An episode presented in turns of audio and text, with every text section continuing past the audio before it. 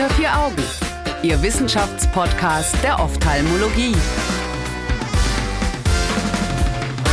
Herzlich willkommen zu Unter vier Augen, dem Ophthalmo-Podcast. Mein Name ist Annika Licht, ich bin Medizinstudierende im praktischen Jahr und es ist schön, dass Sie heute wieder einschalten. Unseren Experten, Herrn Professor Steffen, darf ich an dieser Stelle auch herzlich begrüßen. Hallo, Herr Professor Steffen. Hallo, Frau Licht. Wir sprechen heute über Gentherapie mittels RAAV2 ND4 was das ist, dazu kommen wir später. Und zwar als Behandlungsansatz für die Lebersche Optikusneuropathie, kurz LOHN. Herr Professor Steffen, wären Sie vielleicht so nett und würden uns erstmal erklären, was diese LOHN eigentlich ist? Also die Lebersche hereditäre Optikusneuropathie ist eine genetische Erkrankung, die mehrere Besonderheiten aufweist. Klinisch manifestiert sie sich hauptsächlich bei Männern durch eine plötzliche Sehverschlechterung, entweder zunächst auf einem Auge und dann folgt kurze Zeit darauf das zweite Auge oder aber es kommt gleichzeitig zu einer beidseitigen Sehverschlechterung. Mhm. Im Gegensatz zur Neuritis nervi optici ist diese Sehverschlechterung nicht von Missempfindungen oder gar Schmerzen begleitet. Das ist ein wichtiges klinisches differentialdiagnostisches Kriterium.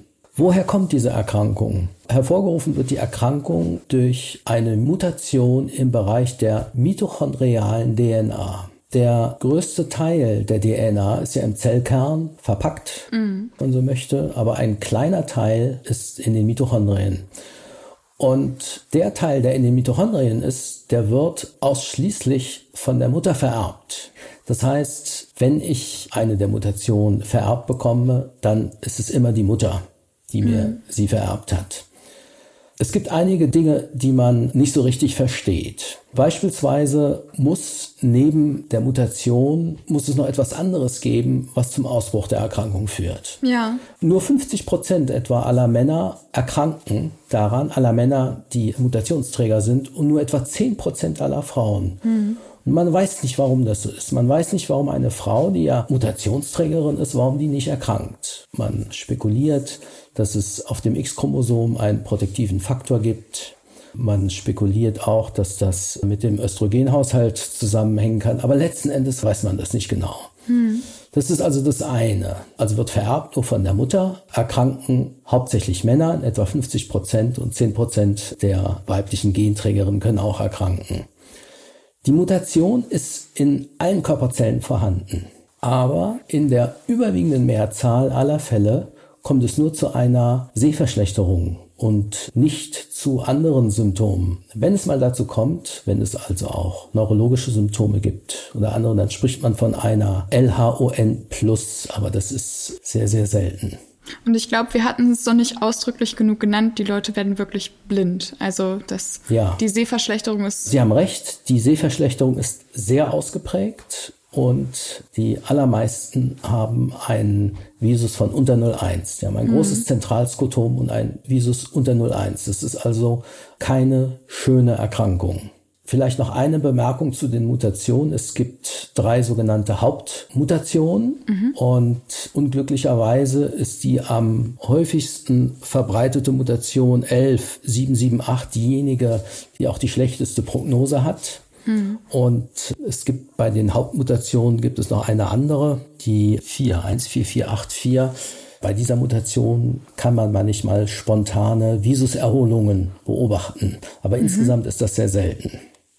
Beim Glaukom sterben ja auch Ganglienzellen ab, aber da haben wir periphere Gesichtsfelddefekte. Weiß man, woran das liegt? Es ist so, dass bei der LHON in erster Linie das sogenannte papillomakuläre Bündel betroffen ist. Ja. Aus diesem Grund. Und diese Nervenfasern, die sind besonders empfindlich gegenüber Toxinen, aber auch gegenüber Noxen, wie sie durch nicht funktionierende Mitochondrien zustande kommen. Mhm. Wir haben noch gar nicht darüber gesprochen, was eigentlich der Effekt einer solchen Mutation ist. Der Effekt einer solchen Mutation ist, dass die sogenannte Atmungskette ja. nicht richtig funktioniert und die Mutationen kodieren für ein Protein in dem Komplex 1 der Atmungskette. Ja. Und das Ergebnis der Mutation ist, ist, dass es zu einer Unterbrechung von Elektronenübertragungen kommt, was letzten Endes dazu führt, dass nicht mehr genug ATP, also nicht mehr genug Energie für die Zelle zur Verfügung gestellt wird. Mhm. Und das sind die Zellen, die das papillomakuläre Bündel bilden, besonders empfindlich dagegen. Deshalb kommt es auch zur Manifestation eines Zentralskotoms.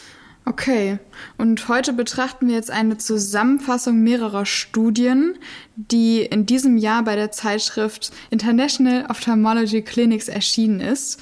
Und die nimmt einen richtig mit in diesen Forschungsprozess der Therapie.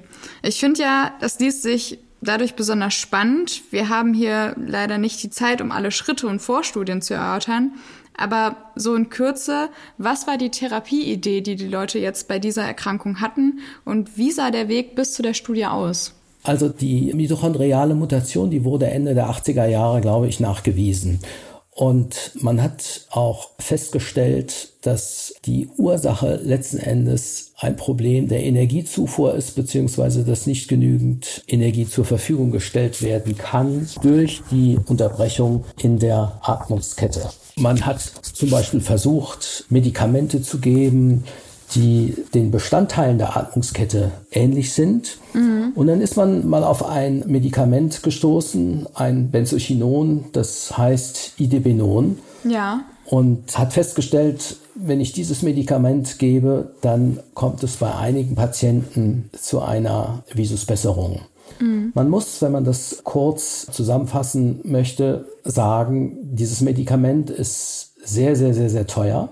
Mhm. Das sind Kosten im vier- oder fünfstelligen Bereich. Oh, Wahnsinn. Und man gibt dieses Medikament, dieses Idebenon, mindestens ein Jahr. Und man hat jetzt festgestellt, dass es besser ist, wenn man es nicht nur ein Jahr, sondern zwei Jahre gibt.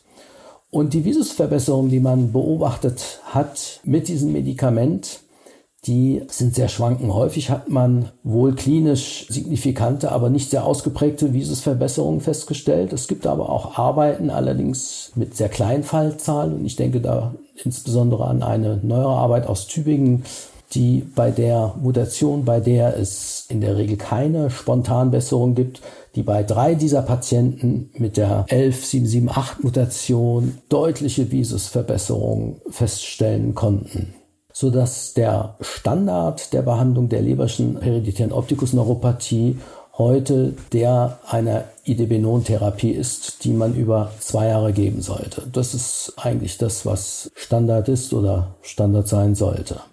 Aber hier in der Studie betrachten wir jetzt was anderes. Hier in der Studie betrachten ja. wir jetzt einen eigentlich revolutionären Ansatz. Man hat sich gedacht, wir verändern die Genetik, also die Ursache des Problems. Die Gentherapie ist in mehreren Studien ausprobiert worden und hat zu sehr erstaunlichen Ergebnissen geführt. Wie genau lief die ab? Was macht man? Man hat an einen sogenannten Vektor, an ein Adenovirus, das Gen gekoppelt, was nicht mehr funktioniert, um das defekte Protein in Komplex 1 zu ersetzen. Okay. Es ist so, dass das Virus jetzt das funktionierende Gen nicht direkt beim Mitochondrium abliefert, sondern dass zunächst einmal das Gen im Zellkern aufgenommen wird mhm. und damit letzten Endes bei der Herstellung mit dem defekten Gen beziehungsweise mit dem Produkt des defekten Gens bei der Mitochondrienherstellung konkurriert. Mhm.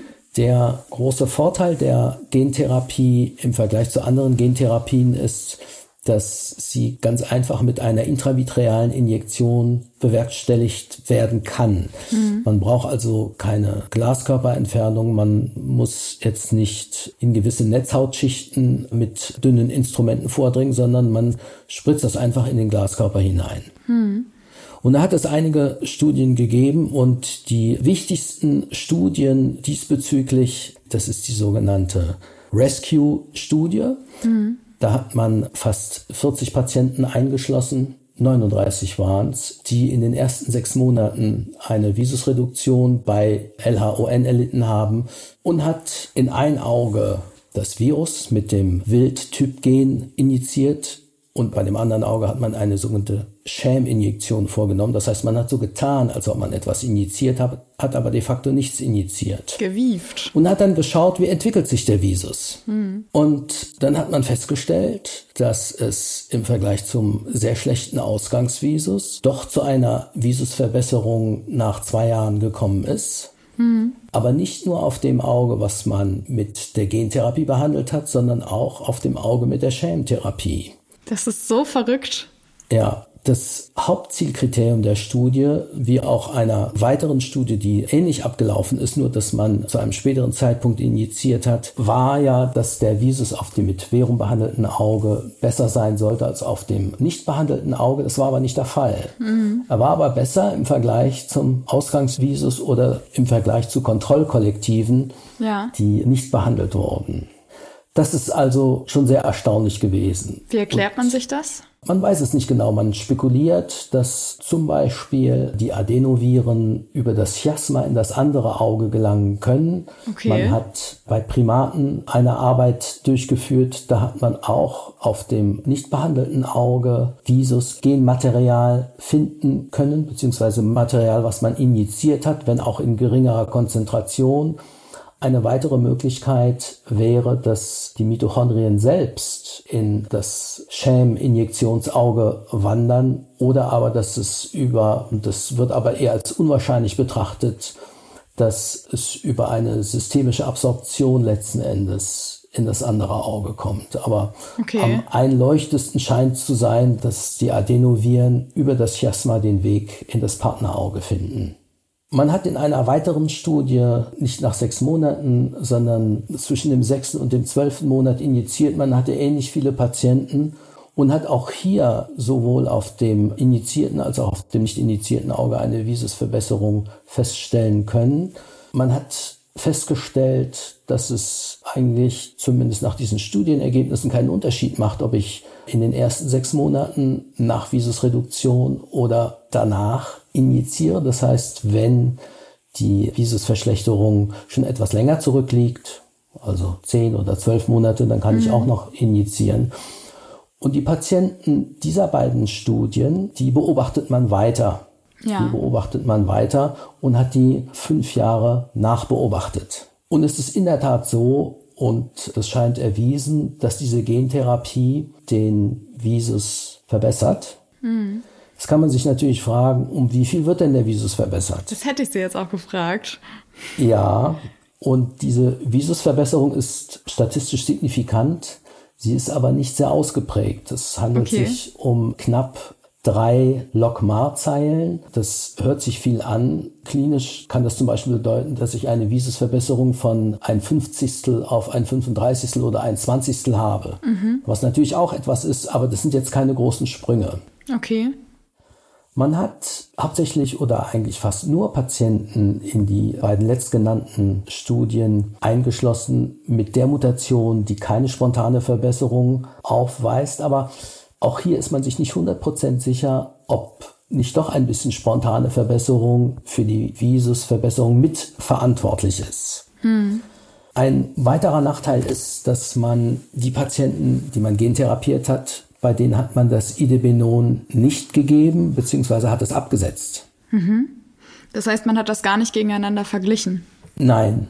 Und das ist ein großer Schwachpunkt und das ist genau das, was Sie sagen. Im Grunde genommen müsste man die Gentherapie gegen eine Idebenon-Therapie abwägen. Mhm.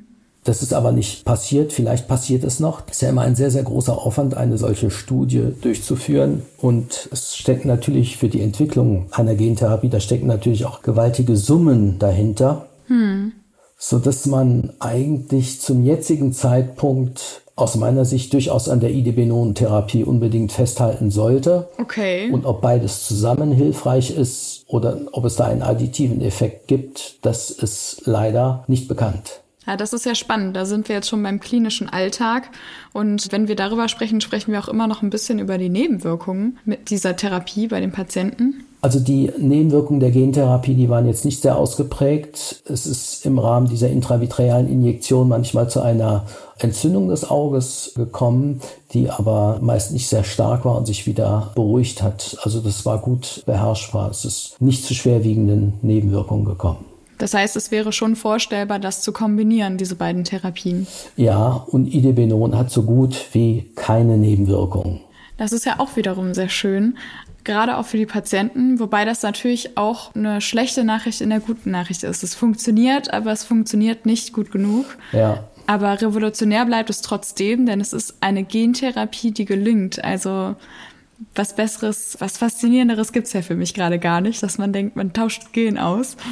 Aber gut. Ja, es wäre schön, wenn diese Visusverbesserungen etwas ausgeprägter werden, aber mhm. die Dinge sind nun mal, wie sie sind. Und man darf gespannt sein, ob in kontrollierten Studien es letzten Endes doch Verfahren gibt, die die Visusverbesserung, die unzweifelhaft vorhanden ist, dass man diese Visusverbesserung noch ein bisschen ausgeprägter hinbekommt. Und wann erwarten wir dieses Medikament dann auf dem Markt? Das kann ich Ihnen nicht sagen. Ich nehme an, dass die Zulassung schon beantragt ist und es geht hier um große, große Summen. Ich könnte mir vorstellen, dass das in ein, spätestens zwei Jahren verfügbar ist. Vielleicht so noch zum Schluss. Bei welchen Patienten sollte man denn jetzt überhaupt an diese seltene Lebersche Optikusneuropathie denken und was mache ich mit denen, wenn ich die vor mir sitzen habe? Also man denkt spontan an die LHON bei jüngeren Männern, die plötzlich schlecht auf einem Auge sehen. Und mhm. manchmal wird gesagt, ja, Visusreduktion in Verbindung mit einer geschwollenen Papille. Die Papille ist in der Tat hyperemisch, aber es handelt sich nicht um eine Stauungspapille. Und die mhm. erweiterten epipapillären Gefäße, die kann man häufig auch auf dem nicht betroffenen Auge sehen. Und man sieht sie manchmal auch bei Verwandten, die Mutationsträger sind, aber bei denen die Erkrankung noch nicht ausgebrochen ist. Das ist bekannt. Im Zweifel kann man, wenn man sich nicht sicher ist, ist es vielleicht doch eine Neuritis oder eine atypische Neuritis, denn ich habe ja eine akute Sehverschlechterung mit einem Zentralskotom, kann man eine Fluoreszenzangiografie mhm. durchführen. Bei einer richtigen Neuritis habe ich einen Farbstoffaustritt, der bei der Leberschen hereditären Optikusneuropathie nicht zu sehen ist, also einfach mit einer Fluoreszenzangiographie. Neben diesem typischen Szenario sollte man aber die LHON differentialdiagnostisch bei jeder unklaren Optikusneuropathie im Gedächtnis haben. Mhm. Also wenn jemand eindeutig eine Erkrankung hat, die den Sehnerv angreift, man hat eine Visusreduktion, man hat eine Verschlechterung und es passt nicht zum Glaukom, mhm. es passt auch nicht so richtig zu einer Neuritis, das okay. ist bei allen Patienten sollte man das tun und zwar auch bei älteren Damen. Man sollte einfach differenzialdiagnostisch mhm. dran denken. Junger Mann ist typisch, aber kann jeden treffen. Okay, das nehmen wir auf jeden Fall alle mit in den klinischen Alltag. Vielen Dank für Ihre Expertise, Herr Professor Steffen. Danke, dass Sie unser Experte waren. Gerne. Und auch dieser Themenmonat ist damit leider schon wieder am Ende. Vielen Dank, dass Sie dabei waren. Danke auch an Genzeit Biologics, dass Sie diesen Themenmonat ermöglicht haben. Alle Studien finden Sie wie immer auf unserer Homepage unter vieraugen.org. Und ab nächster Woche dreht sich hier alles um das sogenannte trockene Auge und um Hornhauterkrankungen. Wir freuen uns, wenn Sie auch dann wieder dabei sind und wünschen Ihnen bis dahin eine gute Zeit. Tschüss. Wiedersehen. Unter vier Augen. Eine Produktion der CareCom GmbH unter der Leitung von Prof. Dr. Alireza Mirshahi und Tobias Kesting.